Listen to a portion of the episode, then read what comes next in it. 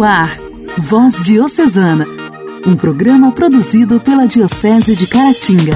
Voz Diocesana. Olá, meu amigo, olá, minha amiga, que a paz de Jesus e o amor de Maria estejam com você. Está no ar mais um Voz Diocesana, esse programa que leva conhecimento, reflexões e a palavra de Deus até você pelas ondas do rádio. Ontem, no dia 18 de fevereiro, é lembrado o Dia Nacional do Combate ao Alcoolismo, buscando conscientizar as pessoas sobre os malefícios do consumo excessivo de bebidas alcoólicas. De acordo com a Organização Mundial da Saúde, a OMS, 3 milhões de mortes por ano no mundo estão associadas ao consumo nocivo de álcool. No Brasil, cerca de 40 mil mortes por acidentes de trânsito e 60 mil homicídios ocorrem todos os anos em decorrência do consumo de álcool. 15% da população é dependente do álcool e fatores como predisposição genética e as condições psicológicas podem desencadear o alcoolismo. O desemprego, a ansiedade, o tédio e o estresse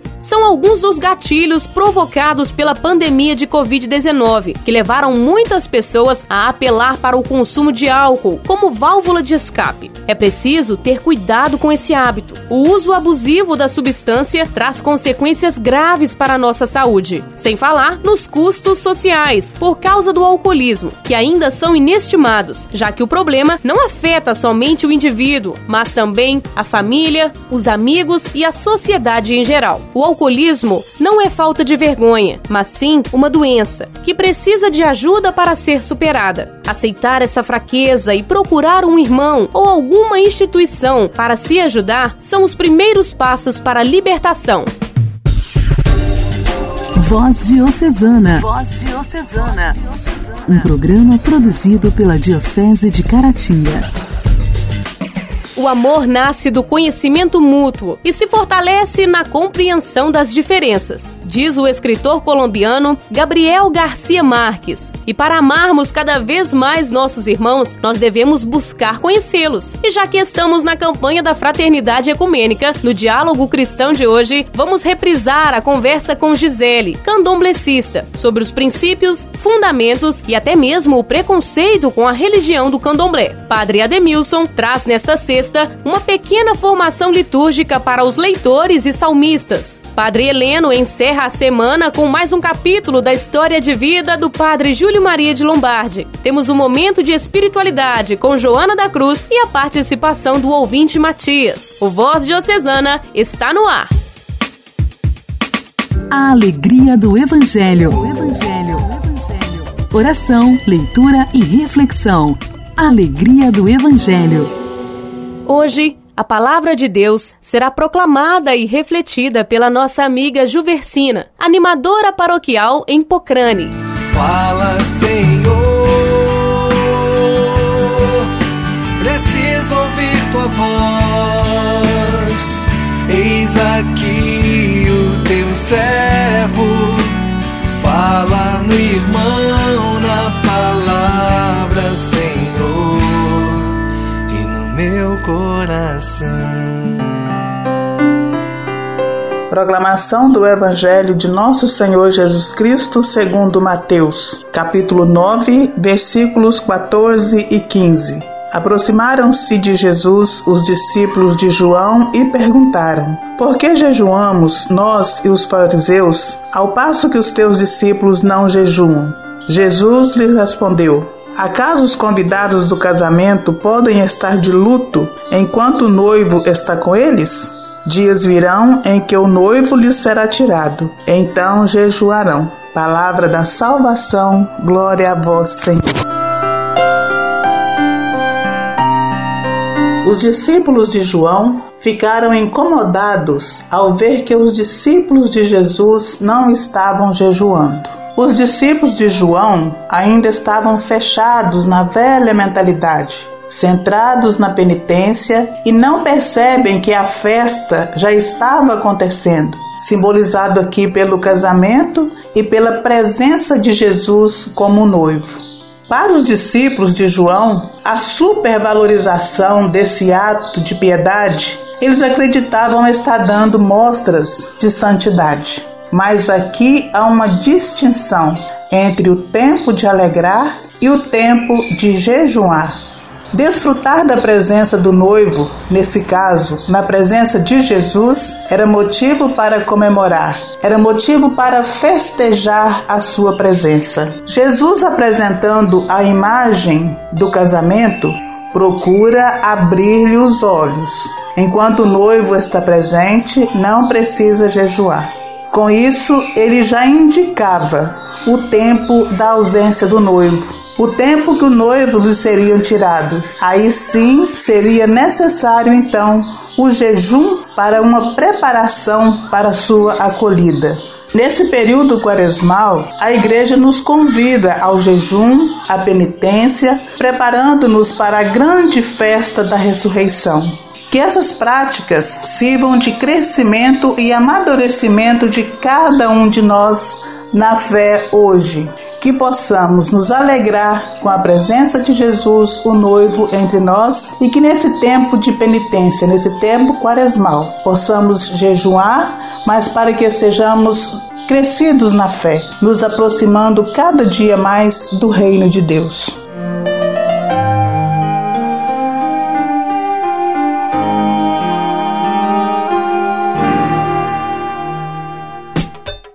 Diálogo Cristão. Temas atuais à luz da fé. Diálogo Cristão.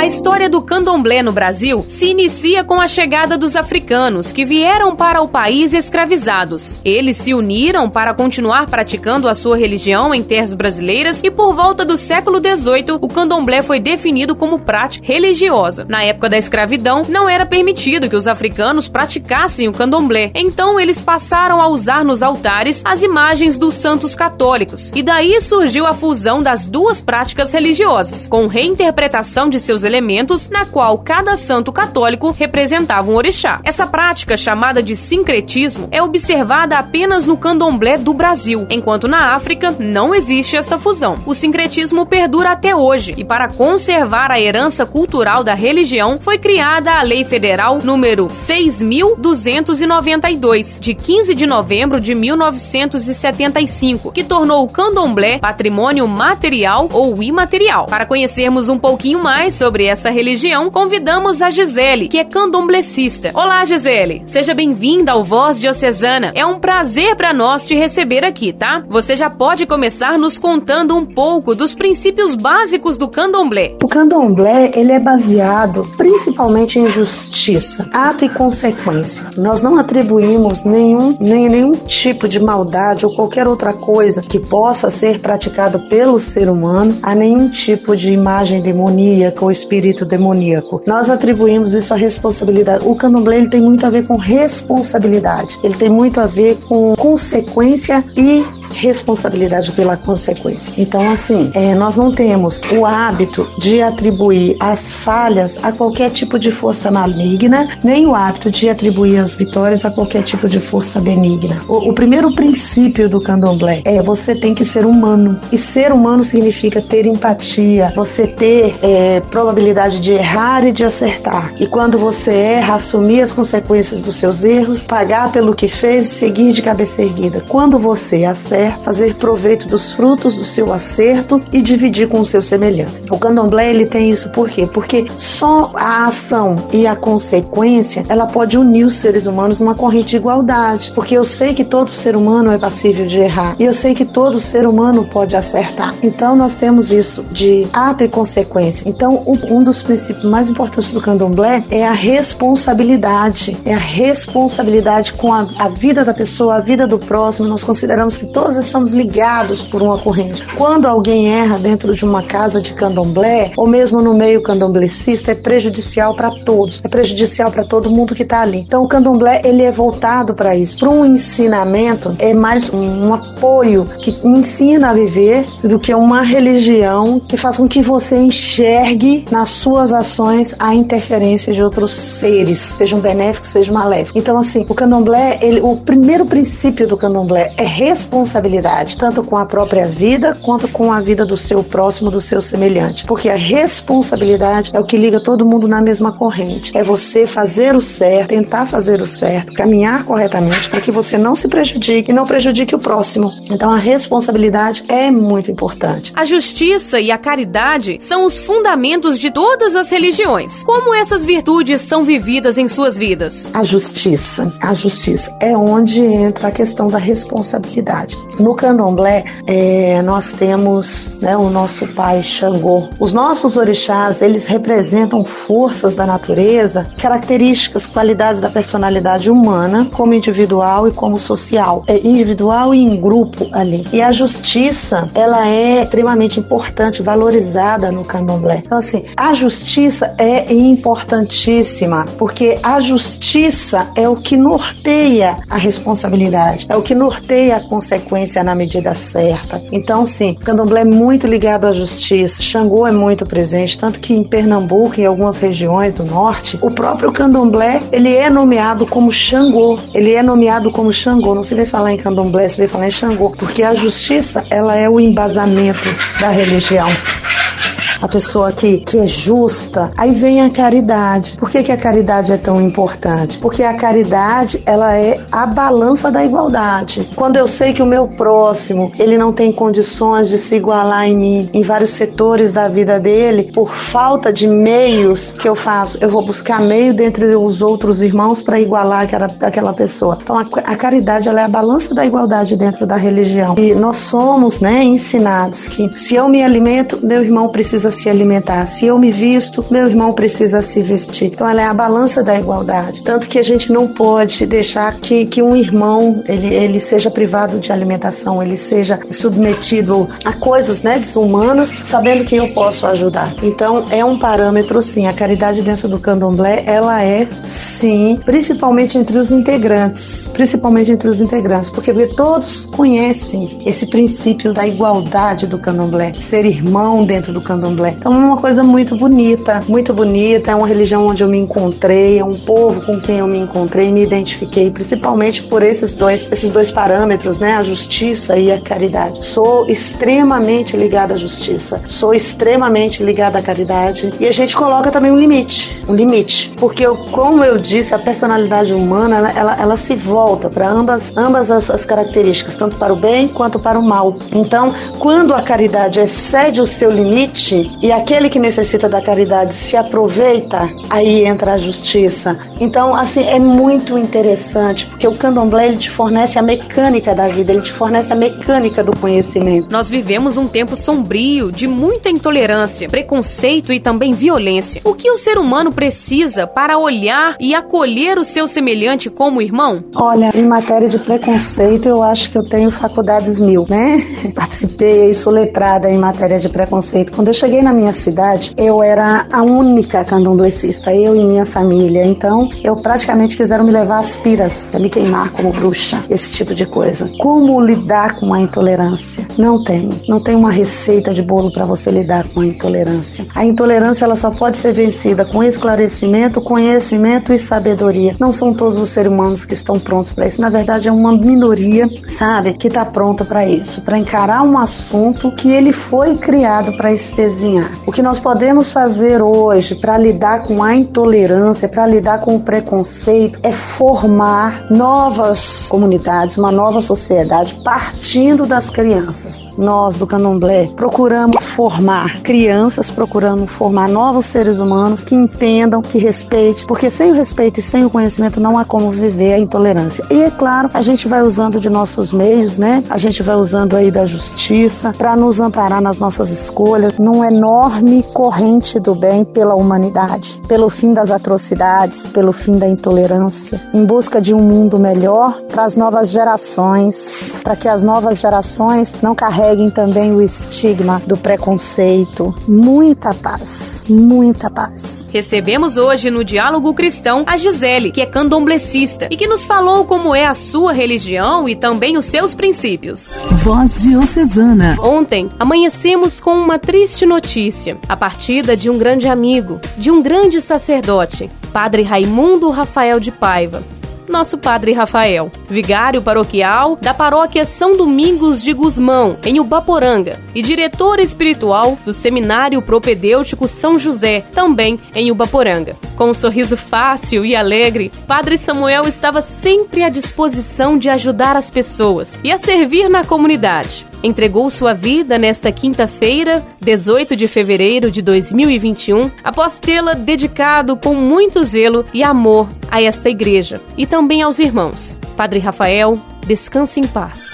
Igreja, igreja em Ação. Formação, CNBB, notícias, Vaticano, diocese, não paróquia, a minha Igreja fé. em Ação. Igreja em Ação. Como prometido na última sexta, Padre Ademilson fala especialmente para os leitores e salmistas que atuam nas celebrações sobre a importância da liturgia. Olá, meu amigo, minha amiga. Sou eu, Padre Ademilson, com mais um quadro Formação Litúrgica. Hoje quero falar do ministério dos leitores e salmistas na comunidade. Olha, este ministério é importantíssimo na vida da comunidade. Os leitores também devem passar por uma boa formação litúrgica, bíblica, espiritual e técnica, porque o leitor ele é leitor da palavra de Deus. Então ele é o primeiro escutador da palavra de Deus para depois ser o proclamador desta palavra. Mas para que eu possa escutar bem, é preciso que eu compreenda aquilo que eu estou escutando, aquilo que eu estou lendo. Então, primeira coisa é essa formação bíblica. Os leitores precisam de uma sólida formação bíblica, ser iniciado a Sagrada Escritura, para compreender aquilo que ele vai ler na liturgia, né, e traduzir para a sua vida. Uma boa formação litúrgica. Então não basta um encontro de um final de semana, é uma formação permanente, continuada, mesmo depois que estiver exercendo o ministério, porque o conhecimento nunca é demais. Então, uma formação litúrgica do seu ministério espiritual, né? a espiritualidade que perpassa pela teologia bíblica e litúrgica. E a técnica. A gente precisa saber como se portar, como usar o microfone, é, como encontrar os textos bíblicos no lecionário, né? A nossa postura, a nossa respiração, a nossa expressão, a nossa dicção, a nossa entonação, tudo isso é importante para que as pessoas possam entender e compreender aquilo que a gente está lendo. Para isso é importante a gente ter em mente que a palavra proclamada na liturgia não é minha, é palavra de Deus. E a palavra de Deus, ela precisa chegar no coração das pessoas que estão ali para escutar esta palavra com clareza e com toda humildade e dignidade, porque é Deus que fala através da boca do leitor. Então, o que que sai da boca do leitor? A palavra de Deus. E o que que deve chegar no coração, nos ouvidos e no, no coração e na mente da Assembleia? A palavra de Deus. É por isso que, quando terminamos de proclamar uma leitura, nós falamos palavra do Senhor e toda a comunidade aclama graças a Deus. Então, o leitor precisa proclamar esta palavra com unção, com competência. Da mesma forma, o salmista. Portanto, o salmista, ele não está ali para dar um showzinho, não. Ele está ali para ajudar a comunidade a cantar, a dar uma resposta à palavra que foi ouvida. Por isso, a melodia do salmo precisa ser uma melodia fácil para a assembleia cantar. Precisa ser uma melodia que esteja em sintonia com o tempo litúrgico. Não pode ser uma melodia, a mesma melodia para todos os salmos, ou pegar uma música que não tem nada a ver com o salmo e colocar aquela melodia no salmo ou inventar uma melodia para o salmo. Isso é uma falta de desrespeito e de despreparo do salmista. Então é preciso conhecer liturgia e hoje nós temos à disposição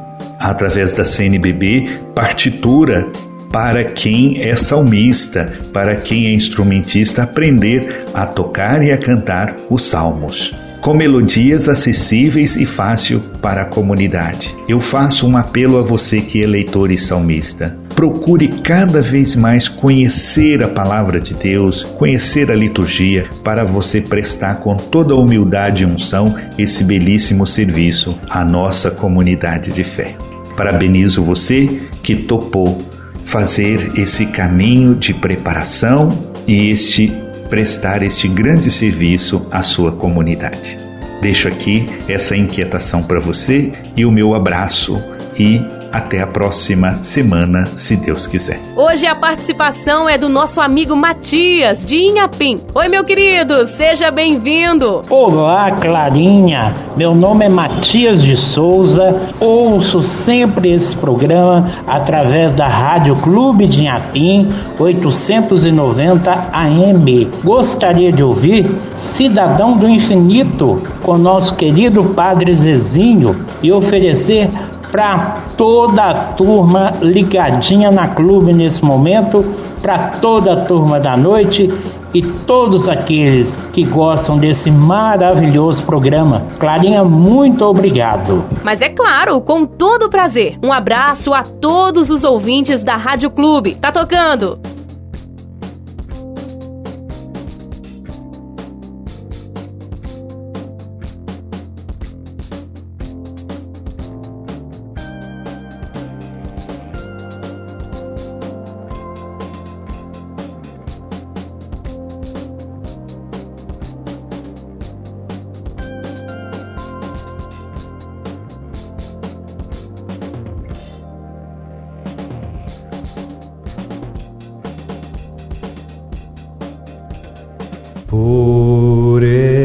Escutar uma voz que disse que faltava gente para semear.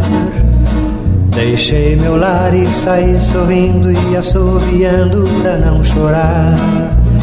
Fui me alistar entre os operários que deixam tudo pra te levar.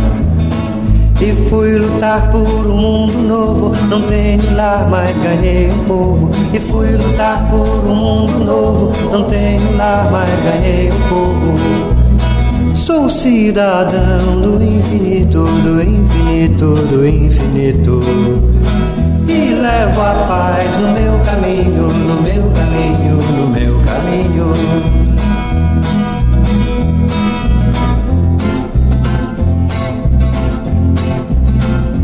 Procurei semear a paz e onde fui andando falei de Deus.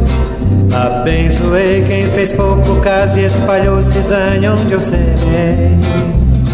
Não recebi condecoração por haver buscado um país irmão. Vou semeando por entre o povo e vou sonhando este mundo novo. Vou semeando por entre o povo e vou sonhando este mundo novo. Sou cidadão do infinito, do infinito, do infinito. E levo a paz no meu caminho, no meu caminho, no meu caminho. E levo a paz no meu caminho, no meu caminho, no meu caminho. E levo a paz no meu caminho, no meu caminho, no meu caminho. Nossa história, nossa história, curiosidades e fatos que marcaram nossa diocese. Nossa história. Caríssimos ouvintes da Voz Diocesana, continuamos apresentando um pouco da vida e da missão do servo de Deus, Padre Júlio Maria, no quadro Nossa História.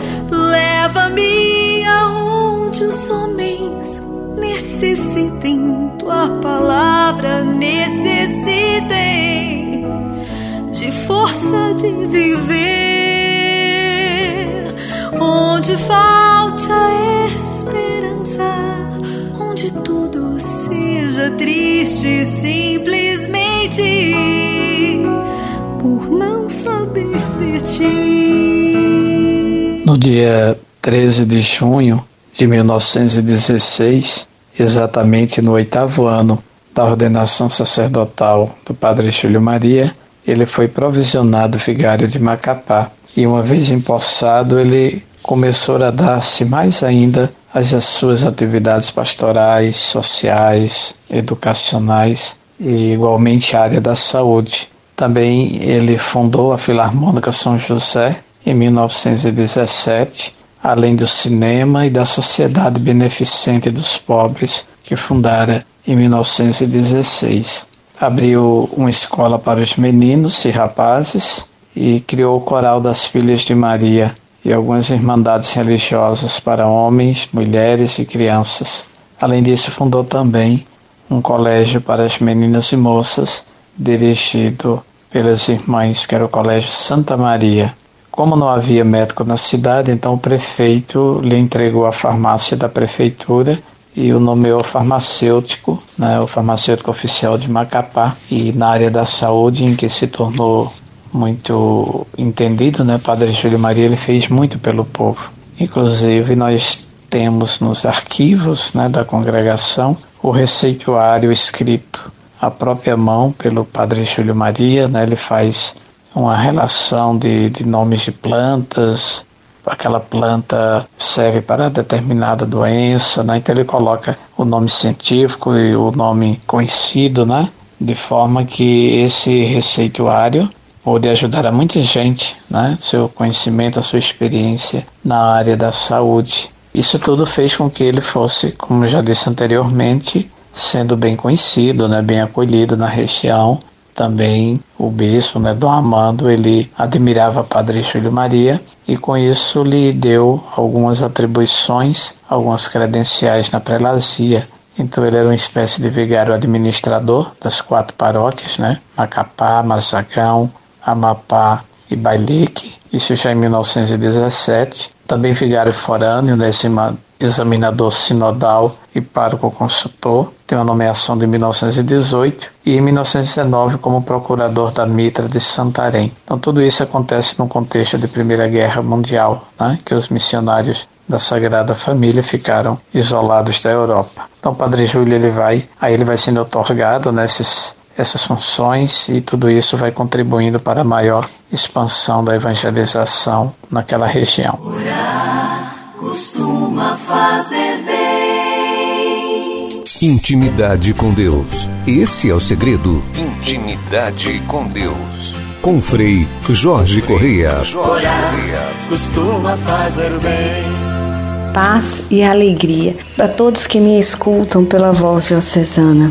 Vamos rezar com Santa Elizabeth da Trindade? Para aproximar-se de Deus é preciso crer. É São Paulo que assim fala e diz: a fé é a posse antecipada do que se espera, o meio de demonstrar as realidades que não se veem. Quer dizer que a fé torna os bens futuros tão certos e presentes que por ela tomam existência em nossa alma e nela subsiste antes mesmo que possamos deles gozar temos reconhecido o amor de Deus por nós e nele cremos. Aí está o grande ato de nossa fé, o meio de retribuir a Deus amor com amor. É o segredo escondido no coração do Pai, de que fala São Paulo, onde conseguimos afinal penetrar de toda a nossa alma exulta, quando ela sabe crer no grande amor que a envolve, pode-se dizer dela o que se dizia de Moisés. Era inabalável na fé, como se houvera visto o invisível.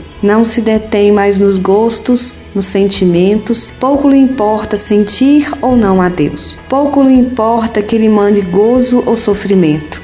Crê em seu amor. Mais a alma é provada, mais aumenta sua fé porque transpõe, porque é assim dizer todos os obstáculos para ir repousar no seio do amor infinito, cujas obras só podem ser de amor. Por isso, a voz do Mestre pode segredar a esta alma, assim despertar na fé. Aquela palavra íntima que um dia ele dirigiu a Maria Madalena: Tua fé te salvou.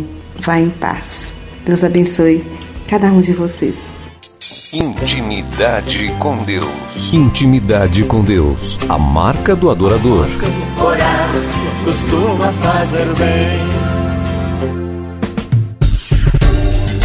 Voz Diocesana. Voz Diocesana. Um programa produzido pela Diocese de Caratinga.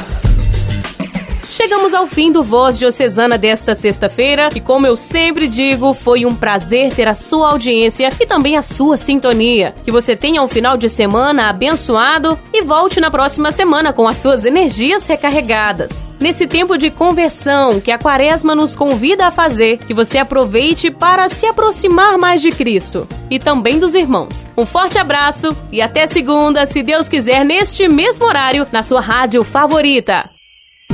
Você ouviu Voz Diocesana, um programa da Diocese de Caratinga. Voz Diocesana.